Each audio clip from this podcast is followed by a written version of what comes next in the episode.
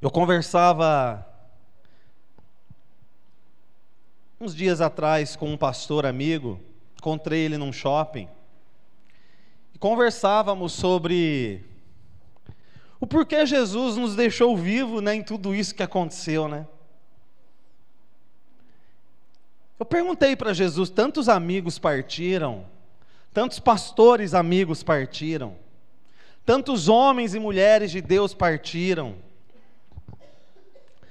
E eu fiz essa pergunta no fim do ano, eu fiz essa pergunta no decorrer: por que, que o Senhor me deixou vivo? Porque esses homens não eram piores do que eu. Muitos dos que eu conheciam eram melhores do que eu. E eu fui questionar Jesus em oração, em Jesus, o porquê? E essa semana, conversando com este amigo, ele me trouxe à tona isso de volta. E ele me disse a mesma coisa. Eu perguntei para Jesus: tal pessoa partiu, tal pessoa, tal pessoa foi se encontrar com Jesus, tal pastor, tal missionário.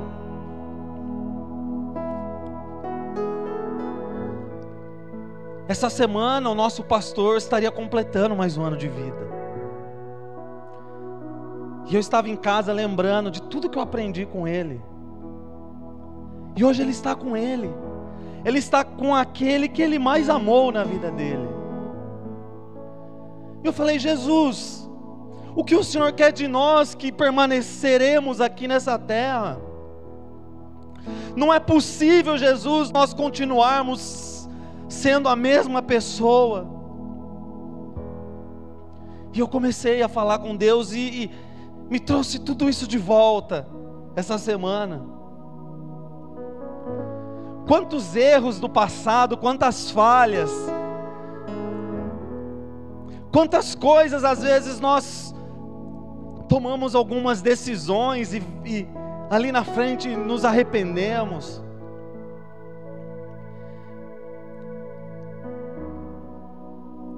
E no início deste novo ano eu comecei a meditar, eu comecei a pensar: Jesus, nós ficamos, não acabou ainda essa bagunça aí fora, mas nós estamos permanecendo. Os nossos pés estão firmes em Jesus, os teus estão firmes nele. Mas no início deste culto eu quero trazer isso, essa indagação que eu fiz comigo, o porquê e o que eu posso melhorar, o que eu posso em 2022 melhorar em Ti. Não como uma dívida que deve ser paga pela vida que me foi preservada, mas pela graça, pelo amor, da qual nós temos, pelo que Ele fez por nós. Você é feliz, querido? Você é feliz de verdade? E quando eu digo feliz, não é uma ausência de guerra. Eu estou feliz porque eu não estou tendo batalhas. A minha vida financeira está ok. A minha vida matrimonial está ok. Dentro de casa está ok. Não faltou nada na, na pandemia. Não é disso que estamos falando. Você é feliz de verdade? porque conhecendo as Escrituras, nós entendemos que a verdadeira paz, que a verdadeira alegria, que o verdadeiro amor, que lança fora o medo, ele só vem de um lugar, ele só vem de uma pessoa, que é a pessoa de Jesus.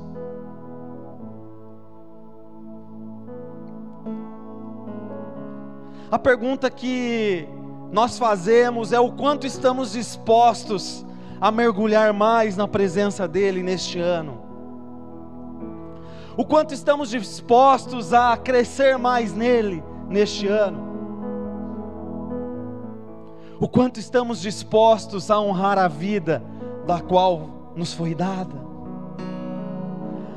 A honrar a graça, a honrar como nós cantamos aqui, Ele é o princípio e o fim, o ar que eu respiro, tudo para mim. Quanto ar faltou para tantos e tem faltado ainda nesses dias? O ar que acordamos de manhã, queridos, e conseguimos recebê-lo de graça.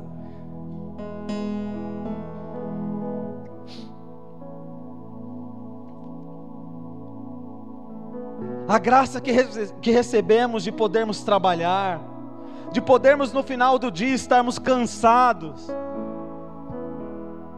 quando chegamos em casa daquele dia trabalhoso. Quem aqui, querido, de vocês compartilha dessa alegria de saber que Deus tem nos sustentado? Amém? Abra sua Bíblia.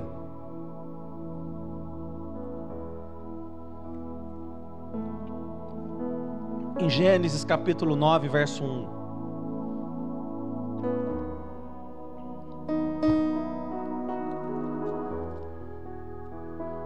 Se puder, o pessoal do Data Show colocar aqui, por favor.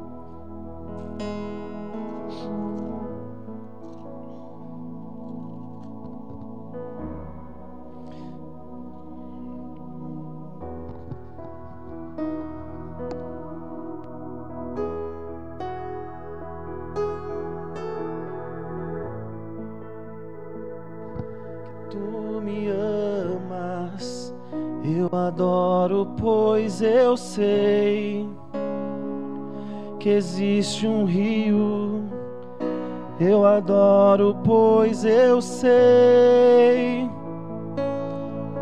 E diz assim, Gênesis capítulo 9, verso 1. Então Deus, o que, que Deus fez? Ele abençoou. Então Deus abençoou a Noé e seus filhos. O que, que Deus fez, querido? Ele, o que, que Deus fez? Você consegue dizer o que, que Deus fez? Abençoou.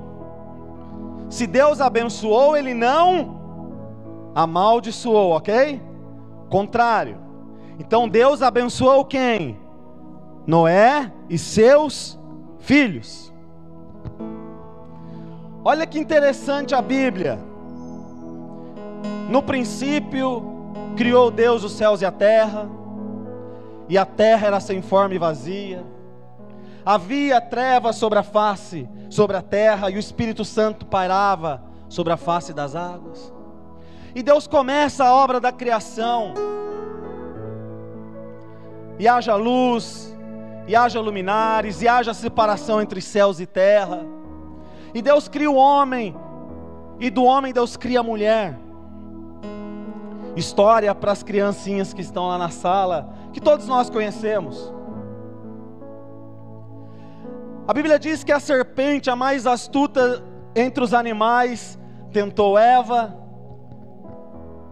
enganou Eva, Eva trouxe Adão e eles comeram do fruto.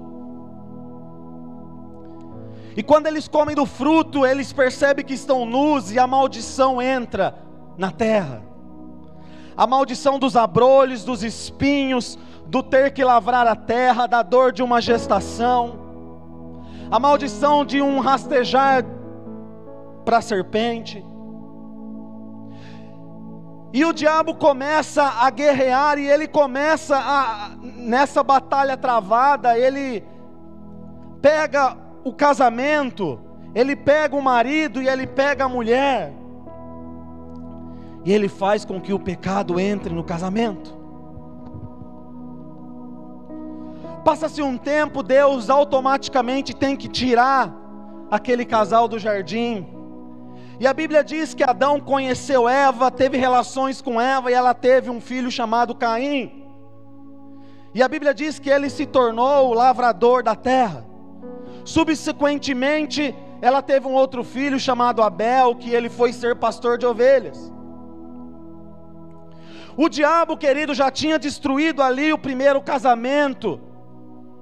E ele continua nos dias de hoje tentando destruir o casamento, causando divórcios, causando guerra dentro de casa, dizendo que o casamento não é mais só hétero, pode existir outros tipos. E o diabo tem plantado sementes no mundo e às vezes dentro da igreja mas para a obra de Satanás estar completa, ele precisava trabalhar um pouco mais e não só destruir ali o casamento, marido e mulher, e ele começa a trabalhar nos filhos. A Bíblia diz que os filhos Caim e Abel estão dentro da igreja, querido.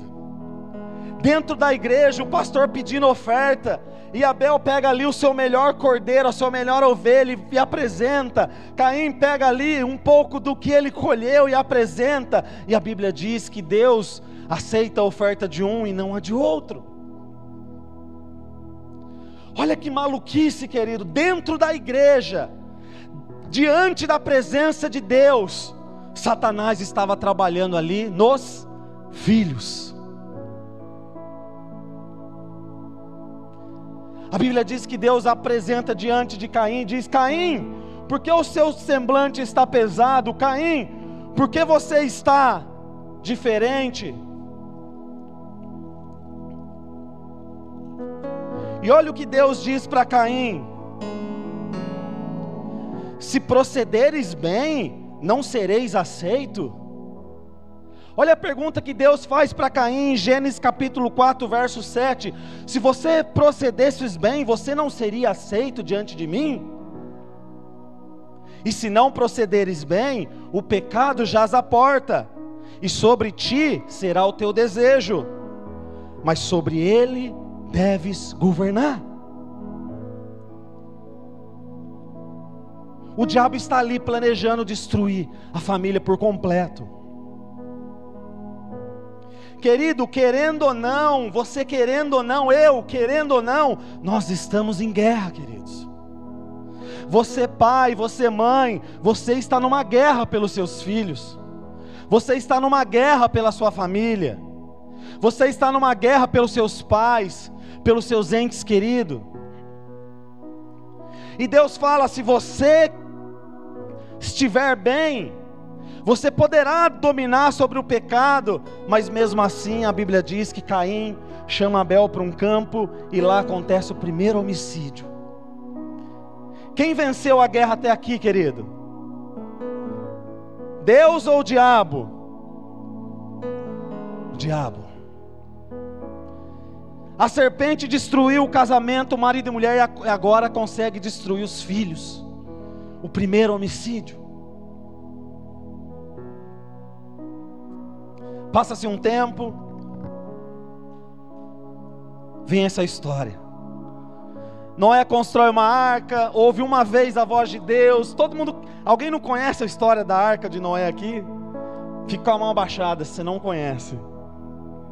Os irmãos, mesmo assim,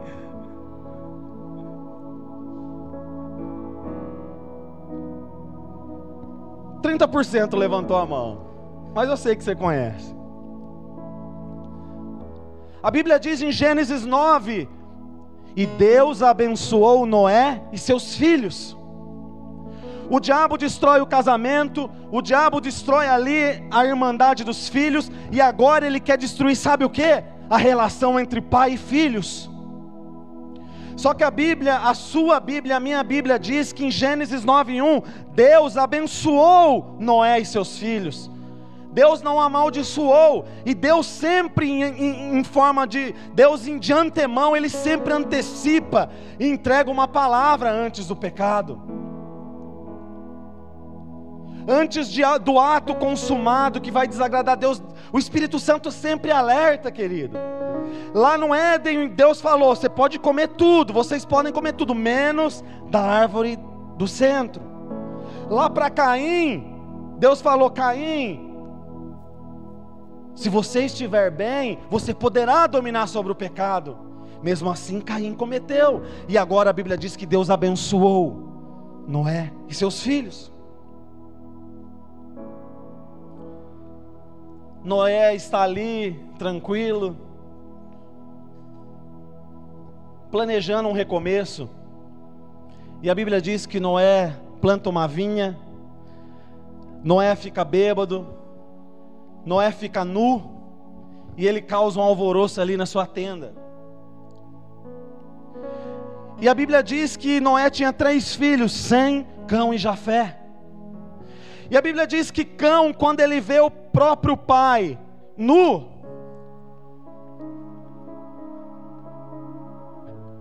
Cão vai atrás dos irmãos. E ele vai atrás dos irmãos e diz assim: O nosso pai está nu. O nosso pai se embebedou, o nosso pai fez alguma coisa. E a Bíblia diz que os dois irmãos de Noé, eles pegam uma capa e colocam nos ombros do pai, e de costas, sem ver a nudez do pai, eles escondem a nudez e protegem o pai. Mas a Bíblia diz que Deus tinha abençoado Noé e os filhos dele. Sabe, querido, nós estamos como igreja em família. Nós estamos em família, querido. A igreja, a Bíblia diz, ela é a família de Deus. Você, querido, faz parte de uma família. Você, irmão, irmã, jovem, adolescente, faz parte de uma grande família. Não a do seriado lá na, na TV, da família de Deus. Mas o pecado muitas vezes nos rodeia. A falta de fé muitas vezes nos rodeia, o desânimo muitas vezes nos rodeia, o desespero nos rodeia. Sabe, querido, como como estamos em família? A primeira palavra que eu quero deixar para nós essa noite, se alguém perto de você, algum irmão cair, se alguém que você ama cair e falhar, querido, atitude que devemos ter é não ir até os irmãos e contar. É não chegar e falar, Rodrigo, você não está sabendo da última. Essa frase ela já tem uma conotação de você não está sabendo da última, Rodrigo. Você não acredita no que eu vi, Rodrigo? Estava passando no shopping. Você não vai acreditar.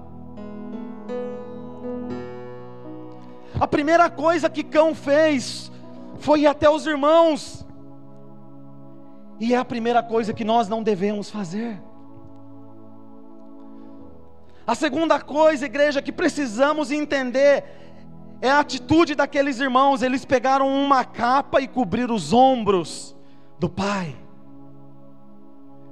E eles nem olharam a nudez do pai, por mais que eles soubessem que o pai estava nu, por mais que eles soubessem que o pai estava tendo algo ali não legal.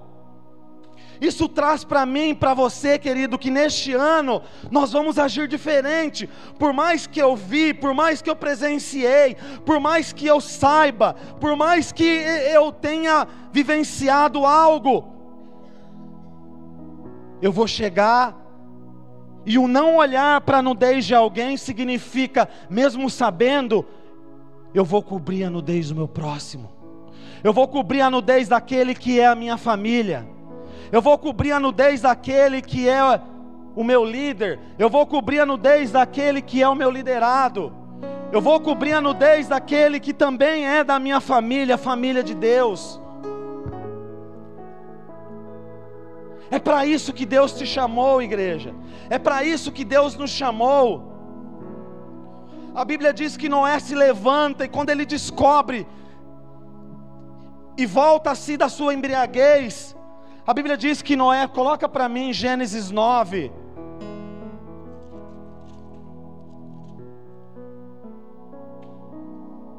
Gênesis 9, 23, 24, por favor. Para você não precisar abrir sua Bíblia, você pode anotar e se você quiser abrir. 9:24, Gênesis.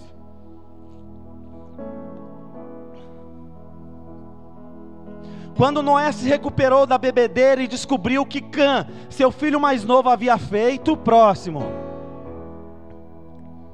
exclamou: Maldito seja, maldito seja quem, igreja? Mas quem que entregou a nudez, a nudez dele? Foi Canaã? Foi Canaã que entregou a nudez de Noé? Não, foi Cão. Mas Noé disse: Maldito seja Canaã, que ele seja o servo mais insignificante dos seus parentes. Olha o que o pecado faz. O diabo destrói Adão e Eva, Caim e Abel, e agora faz um pai amaldiçoar o filho. Aonde Deus em Gênesis 9:1 tinha dito: "E Deus abençoou Noé e seus filhos". Deus não amaldiçoou Noé, Cã e Canaã, Deus abençoou. Sabe, pai e mãe que está aqui, nunca amaldiçoe um filho, nunca, por mais que ele esteja errado, sabe, pai, pai e mãe que está na internet, Nunca amaldiçoe um filho, uma filha, por mais que drogas, por mais que prostituição, por mais que amizades erradas, por mais que você esteja enxergando, nunca amaldiçoe um filho, porque Deus abençoou os seus filhos, igreja. Nunca amaldiçoe um neto como Noé fez, porque Deus abençoou a sua posterior geração. Eu vejo Deus no céu, Pai, Filho e Espírito, se reunindo e isso conjectura minha, tá? Eu vejo Pai, Filho e Espírito se reunindo e dizendo: não vai ficar assim esse negócio, não. Não vai ficar desse jeito esse negócio, não. Eu abençoei os filhos dele, agora ele amaldiçoa. Só para você entender o contexto um pouquinho de Bíblia para você. Gênesis 9 em diante diz que Cão gerou vários filhos. E dentro da geração dos seus filhos, por causa dessa Noé, veio Nimrod, veio os filisteus, veio os de Sodoma e de Gomorra, veio os sidomitas de Sidom, veio os cananeus, o próprio Canaã, filho amaldiçoado por Noé, pelo seu avô, gerou a, geração de Canaã. E Deus no céu, penso eu, com o Filho e o Espírito, precisamos resolver isso. Precisamos trazer novamente algo para essa maldição que eu não declarei, que eu não queria que acontecesse, mas o homem falhou.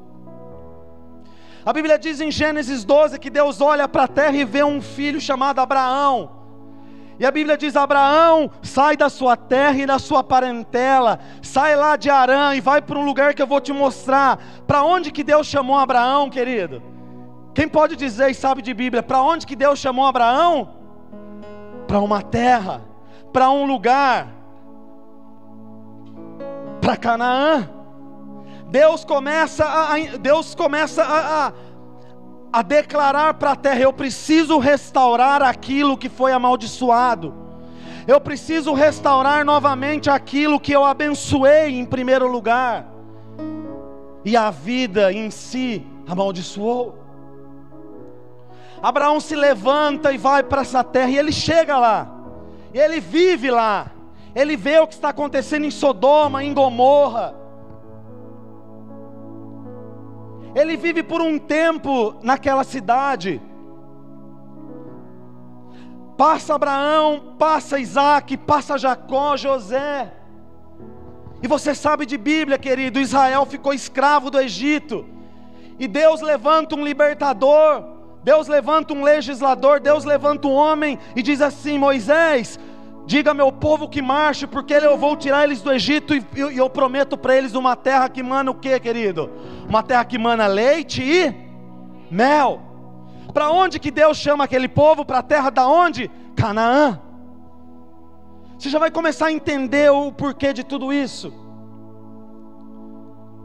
Pessoal do Data Show, deixa para mim, não precisa pôr engatilhado Cantares capítulo 4, verso 11. Uma terra que mana leite e mel. Deus precisava restaurar Canaã, porque o seu povo ia morar lá, porque o seu povo ia viver lá, porque os seus filhos iriam residir lá. Mas Noé amaldiçoou Canaã, Noé amaldiçoou a sua geração, mas não se amaldiçoou aquilo que Deus antes abençoou. Você está entendendo? Você está começando a entender o que Deus está falando para você no início deste ano? Por mais dificuldades e situações horríveis que você passou, passa ou vai passar, nunca amaldiçoe, porque Deus te abençoou, querido. Aleluias. Moisés morre e Josué está passando o Jordão. Josué está passando o Jordão e a Bíblia diz que quando a arca de Deus entra no Jordão, o Jordão se abre de ambos os lados. Eu queria viver nesse tempo, de verdade. A arca de Deus, a presença de Deus entra no Jordão e o Jordão abre de um lado e para o outro. A arca de Deus para no centro do Jordão e, e Josué diz: Diga ao povo para passar. Quando o último passar, os sacerdotes e os levitas, continue. E a arca passa, e quando ela termina, o Jordão se fecha. Mas antes disso, a Bíblia diz que Josué, Deus manda Josué, pega 12 pedras. E vai fazer muito sentido isso para você. Josué pega 12 pedras dentro do Jordão. Manda 12 líderes das tribos de Israel pegarem 12 pedras e colocarem nos seus ombros a nudez de Noé é coberta nos seus ombros. Colocar sobre os ombros, querido, significa suportar, significa proteção. E eles colocam aquelas doze pedras sobre os seus ombros e passam, e você já vai entender o porquê disso. A Bíblia diz em Isaías capítulo 9, 6 em diante: um menino não nasceu, e o principado estava sobre os seus ombros. O domínio estava sobre os seus ombros, o governo estava sobre os ombros de Jesus. A Bíblia diz que quando o pastor de ovelhas vê as suas cem, que já não mais são cem, são 99, ele larga as 99 e ele vai buscar a sua ovelha perdida, e quando ele a encontra, ele coloca a sua ovelha onde? Em seus ombros e traz de volta. Jesus uma vez repreende os fariseus. Ele, e ele diz assim: vocês estão colocando fardos, vocês estão colocando cargas pesadas nos ombros das pessoas e vocês mesmos não têm isso. Uma capa sobre os ombros, uma proteção sobre os ombros, suportar fardos. Quantas pedras? Doze.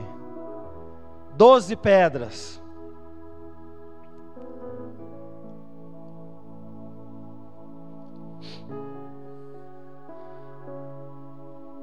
Josué sai do, do Jordão e o Jordão se fecha. E a Bíblia diz para Deus circuncidar Josué, faz facas de pederneira, de pedras de pederneira e circuncida mais de 40 mil homens. E Deus começa a tocar na intimidade daqueles homens e circuncidar homens. Josué pega aquelas doze pedras e erige um altar ali em Gilgal. E o povo entra em Canaã. O povo entra no lugar aonde existia uma maldição da qual Deus tinha abençoado. O povo entra num lugar de destino que manava leite e mel. Um lugar que manava, você pode repetir comigo?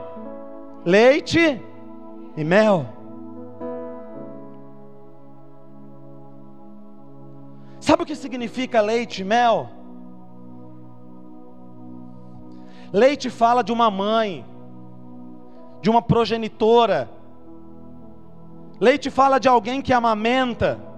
Leite fala de alguém que dá alimento para a próxima geração. Leite fala de alguém que está cuidando da geração posterior. Mel fala de doçura, mel fala de vida, de alegria. Coloca Cantares capítulo 4 para mim, 11. Só a primeira parte diz assim: Seus lábios são doces como o mel, minha noiva. Debaixo da sua língua há o que? Ao quê? mel e leite. Sabe o que Deus está falando para a igreja? Que a sua vida deve ser uma vida alegre, deve ser uma vida doce, deve ser uma vida que regozija. Na sua vida deve existir leite, deve existir mel. Quando a Bíblia fala de leite, ela está falando de alimento para uma próxima geração. Sabe o que Deus está falando para nós essa noite, querido? Que Ele nos chamou, que Ele não te chamou somente para ser um frequentador de cultos dominicais, querido. Deus te chamou para a sua vida gerar alimento, gerar frutos, gerar vida para a próxima geração, no seu trabalho, na sua vida cotidiana. Mas muitas vezes nós falhamos, né? Hum. Eu já falei nisso. Você acha que funcionou aquele povo lá em Canaã? Alguém acha que funcionou aquele povo em Canaã? Você acha que aquele povo conseguiu cumprir o propósito de Deus lá em Canaã? Não. Aquele povo falhou, aquele povo caiu na idolatria, caiu de novo na prostituição e começou a fazer coisas que desagradavam a Deus. Mas Deus tinha um plano, Deus tinha um projeto. E o projeto de Deus era abençoar Noé e seus filhos. Noé, querido, era o novo Adão, era novamente o primeiro homem. Noé era a, a continuidade da geração, porque todo mundo morreu e começou de novo. E eu imagino Deus olhando, não, eu abençoei eles e disse: vai lá, vocês estão abençoados agora, vocês estão numa maldição. Não. Passa-se o tempo e vem reis, vem juízes, vem os profetas. E era necessário a segunda vez a presença de Deus passar por dentro do Jordão.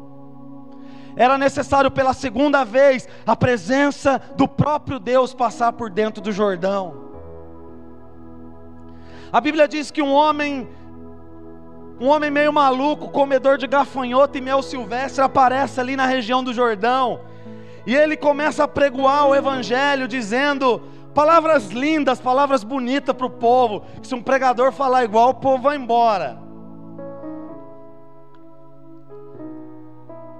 E um dia vem um homem e diz assim: Eu quero ser batizado. Um homem chamado Jesus. Você quer ser batizado? Preciso eu ser batizado por ti? Não. Eu preciso ser batizado para que se cumpra as escrituras. E a presença de Deus agora não passa pelo Jordão a seco, ela entra dentro do Jordão. A presença de Deus agora, ela entra e mergulha dentro do Jordão, porque Deus precisava restaurar Canaã. Deus precisava restaurar aquela maldição lá do início do, de Noé. Deus precisava restaurar um povo que agora já não era mais chamado de cananeus, mas era chamado dos israelitas, hebreus, seja quem for. Jesus entra para dentro do Jordão.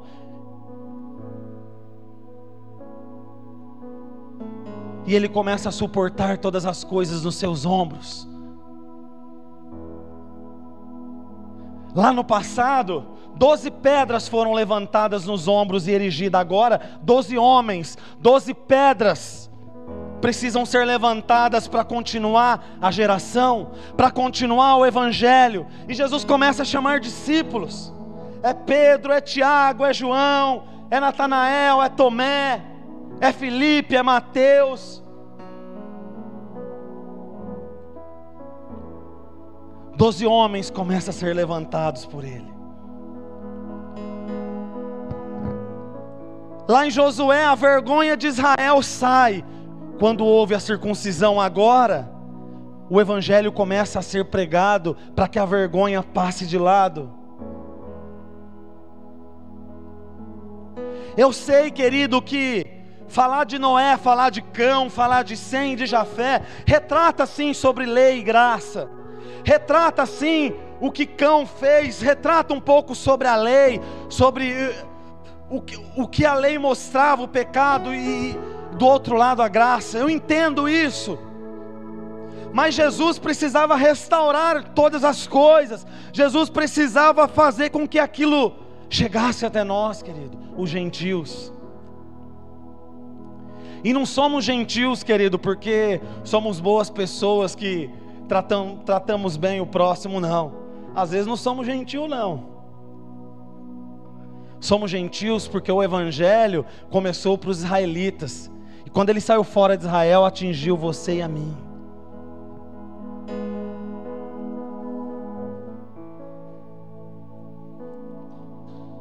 Jesus prega, faz milagre.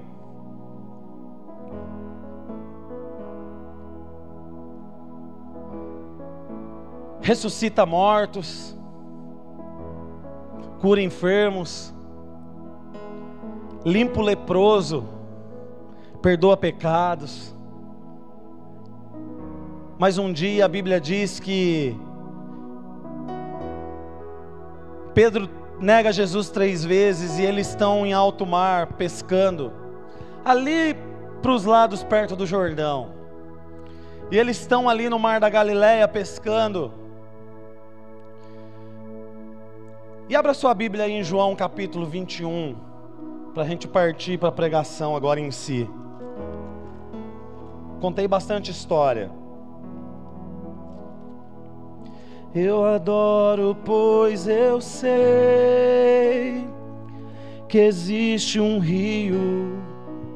Eu adoro, pois eu sei que tu me amas, pois eu sei João capítulo 21. Eu já disse isso aqui nesse mesmo altar. Mas a Bíblia diz em João capítulo 21 que os mesmos discípulos estão em alto mar pescando, perdidaço na vida, querido. Eles estão perdidaço no ministério, eles estão perdidaço dentro da igreja. Eles estão sem rumo, sem fazer, sem saber o que fazer. Eu não sei se eu viro diácono, eu não sei se eu vou para o louvor, eu não sei se eu prego o evangelho, eu não sei se eu vou ser missionário. Eu não sei se eu oro, se eu leio a Bíblia. Eu não sei se eu canto um louvor.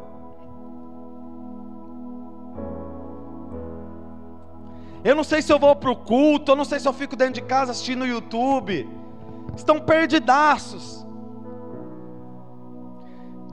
E intencionalmente eu falo isso porque muitos não vêm num culto presencial porque tem um outros estão perdidos, estão sem rumo, não sabem o que fazer e ah, eu vou assistir na internet mesmo e, e perdem a essência do, do que é família, do estar juntos. E eles estão ali, a Bíblia diz que Jesus novamente resolve se apresentar. Jesus precisa restaurar todas as coisas. Jesus ia se ascender ao céu, partir, e ele precisava que a igreja continuasse a obra, querido. Ele precisava que nós continuássemos a grande comissão, o chamado. E olha o que diz em João 21, verso 1: Jesus se manifesta novamente aos discípulos ali no mar da Galileia. Estavam juntos Simão Pedro, Tomé, Natanael. Sabe Pedro é Pedro é, sabe quem é Pedro, querido? Imagina quem é, alguém que já pescou em alto mar? É mais os homens, né? Tem alguém que já pescou? Alguém que já pescou? Alguém que já pescou? Imagina você estar tá ali pescando, daqui a pouco você olha um homem andando nas, sobre as águas. O que você faz? Eu chamo minha mãe, mãe, sai correndo. Pedro é esse cara. Pedro é esse homem que andou sobre as águas que quando ele viu Jesus, ele falou: Mestre, diga para eu ir até aí que eu vou. Então venha, ele andou. Natanael é o homem que estava debaixo da figueira, E quando Felipe vai lá chamar ele, e ele se apresenta até Jesus, Jesus fala assim: Eu te vi quando você estava debaixo da figueira, e realmente eu vejo um verdadeiro israelita. Sabe quem é Tomé, que está aqui citado? É aquele que, quando viu Jesus ressurreto, ele disse assim: Deixa eu tocar, deixa eu sentir realmente. E ele toca do lado e, e nas mãos. Sabe quem é João, querido? É aquele que encostava, recostava a cabeça no peito de Jesus. Eu estou falando de homens, eu estou falando de pessoas que foram realmente escolhidas por Jesus, como você e eu. A diferença é que nós não vimos Jesus em carne. E a Bíblia diz: sabe o que para você e para mim? Que mais bem-aventurado são aqueles que não viram e creram. Mais bem-aventurado é você, irmão. Mais bem-aventurado é você do que os discípulos, do que os do, as doze pedras levantadas ali no Jordão. E a Bíblia diz que eles estavam, igual muitos dentro da igreja, estavam perdidaços. Hum. Mas hoje Jesus vai te achar, querido. Você crê que Jesus vai te achar nessa noite? Você crê que 2022 Jesus vai achar o que você está procurando? Você crê de verdade? Você quer isso? Você quer ser encontrado por Ele? Você quer que sua vida flua de um jeito, seja em qualquer área, seja na área financeira, na área psicológica, na área conjugal, na sua área profissional, mas principalmente na área espiritual. Quantos cristãos hoje não veem graça mais em jejum, então parece que saiu da Bíblia, não existe mais no cristianismo. Jejuar, acho que já faz mais de anos que eu não ouço irmãos dentro da igreja falando assim: vamos jejuar. Ah, mas o jejum é secreto. É o Mateus 6,6. Ah, irmão, Hum, vamos falar a verdade. Sabe por que precisamos falar a verdade? Porque Jesus precisa restaurar todas as coisas. Sabe por que Jesus não se manifesta às vezes num culto? Sabe por que Jesus às vezes não se manifesta numa reunião? Porque ele olha e ele não vê expectativa nenhuma no povo para que ele se manifeste.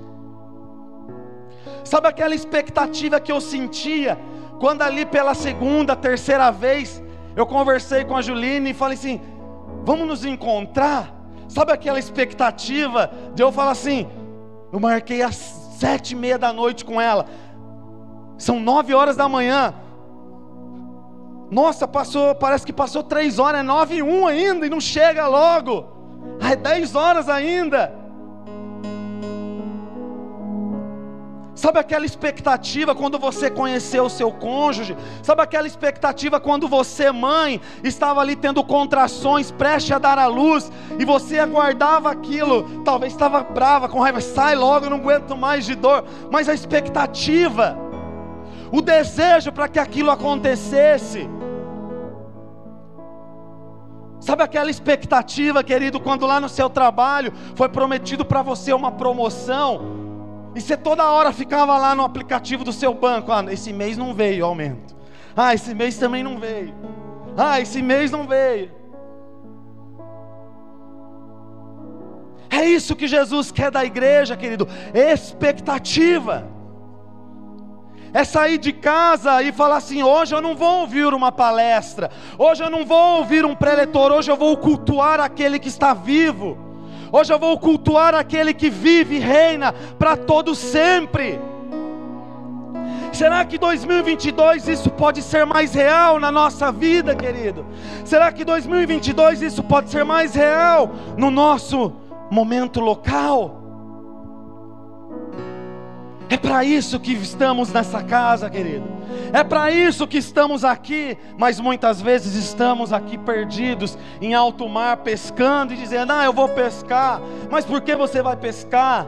Porque eu não sei o que fazer.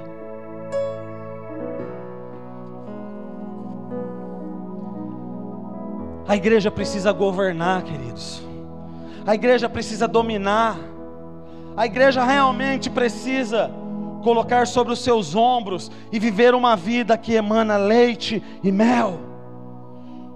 Uma vida doce, uma vida alegre, uma vida boa diante de Deus. Uma vida que emana leite, que possa ter ali algo que alimente a próxima geração. Algo que sustente filhos, que sustente vizinhos. A sua vida, querido, deve emanar leite e mel. Amém? Você está aí? Versículo 4. Eles pescaram a noite inteira. Não pescaram, tá? Eles ficaram jogando rede lá. Versículo 4. Cedo de manhã, Jesus se apresenta na praia. Mas os discípulos não reconheceram que era Jesus. Às vezes a gente chega num culto. Esses dias eu estava num. Eu fui pregar numa igreja. Aí o louvor ministrou, né? Aí a pessoa que ia passar o microfone para mim pegou e começou a cantar, irmãos. Jesus chegou na hora ali. Sabe o cheiro, aquele cheiro? Sabe aquele cheiro? Oh, Jesus chegou aqui agora, mudou o ambiente. O ambiente mudou.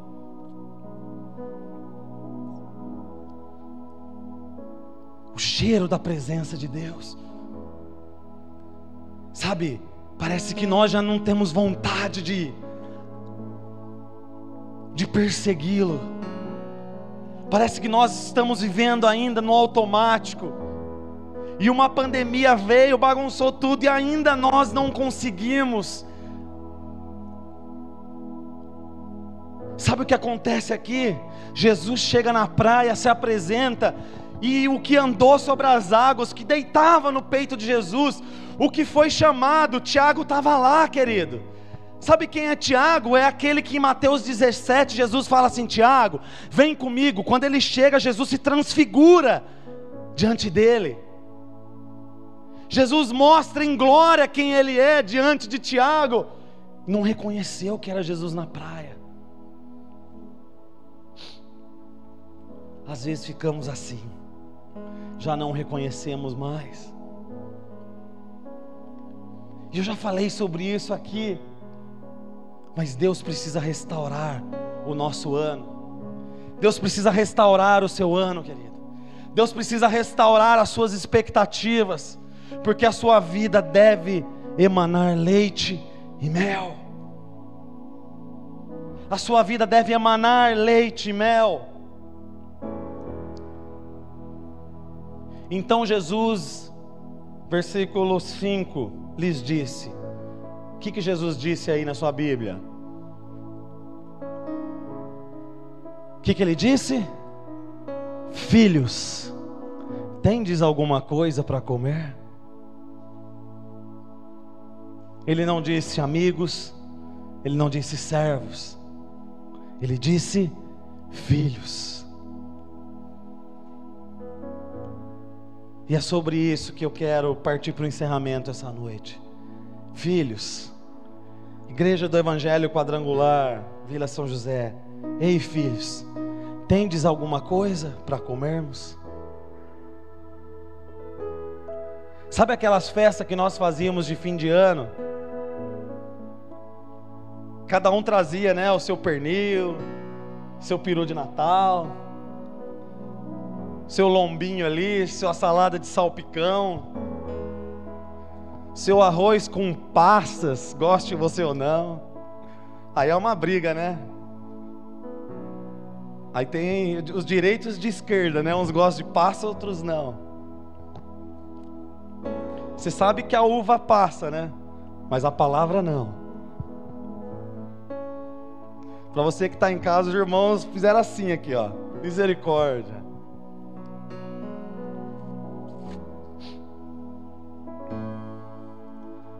A palavra não passa, querido. E hoje Jesus te chama, filhos, tendes alguma coisa para comer? Sabe por quê? Porque naquelas ceias que nós fazíamos ali embaixo, e colocava aquela mesa com um monte de coisa para comer, os irmãos traziam as coisas. E Jesus, essa noite, está nos convidando para uma ceia, para um momento de comunhão. E Ele está perguntando: Filhos, vocês têm alguma coisa para comermos? Aqueles homens tinham ou não alguma coisa para comer? Não, né? Porque eles pescaram a noite inteira e na verdade não pescaram é nada. Como está a sua pescaria, querido? Como está a sua pescaria? Eu sei que alguns de vocês nesse momento olha para dentro e fala: Jesus, nada está dando certo na minha vida. E eu me sinto perdidaço, como foi falado. Como está a sua pescaria?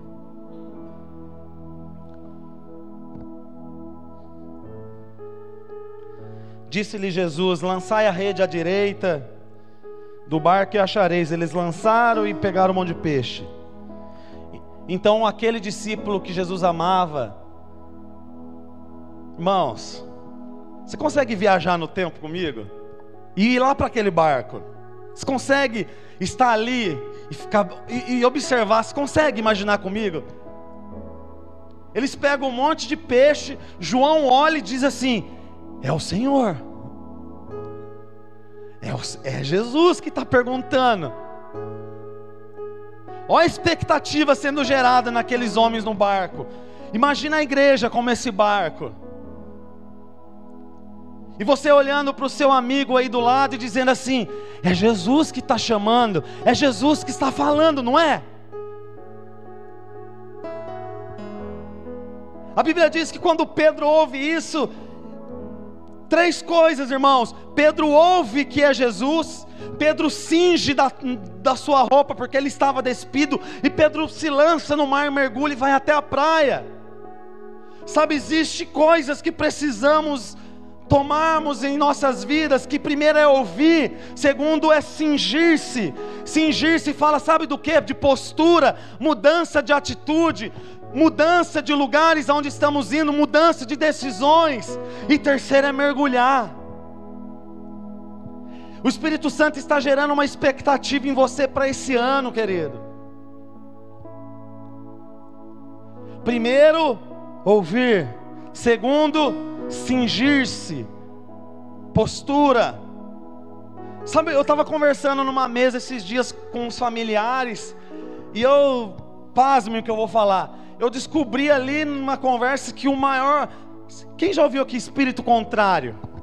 Já ouviu aqui espírito contrário? Sabe quem que é o maior espírito contrário para a igreja? Muitas das vezes, sabe quem que é? O próprio Espírito Santo. Ele é um dos maiores espírito contrário que existe. Porque quantas vezes nós vamos tomar decisões, fazer as coisas, e ele é o contrário daquilo que nós estamos querendo fazer. Ele sabe que é por ali é melhor, ele sabe que por ali vai ser bom, e a gente quer ir por aqui. O Espírito Santo já foi espírito contrário na minha vida um monte de vezes, querido. E sabe por que ele é o espírito contrário ali? Porque ele nos ama, porque ele sabe que a vontade de Deus é boa, é perfeita e é agradável para você. Ele sabe que a vontade de Deus é melhor. Ele sabe que os pensamentos de Deus são de paz e não de mal, para vos dar, vos dar o fim que desejais. Todo mundo deseja um fim bom, e o pensamento de Deus é de paz e não de mal. Ouvir, cingir-se e mergulhar. Você está ouvindo essa noite? Será que vamos nos cingir-se? Porque o pecado nos torna nus, o, pe o pecado nos torna despidos, o pecado tornou Noé nu. A diferença é que quando Noé se cingiu, ele amaldiçoou. E esses homens mergulharam e foram até aquele que estava na praia os convidando. Jesus te convida essa noite para um tempo diferente em você, Jesus te convida essa noite, querido, para que a sua vida realmente possa emanar leite e mel. Jesus te convida como ele projetou a restauração de Canaã, que tinha uma maldição por Noé. Jesus convida a sua vida, e eu não estou substituindo Israel pela igreja. Eu estou dizendo que Jesus nos convida para irmos até onde Ele nos chama. Eu queria pedir para o louvor subir.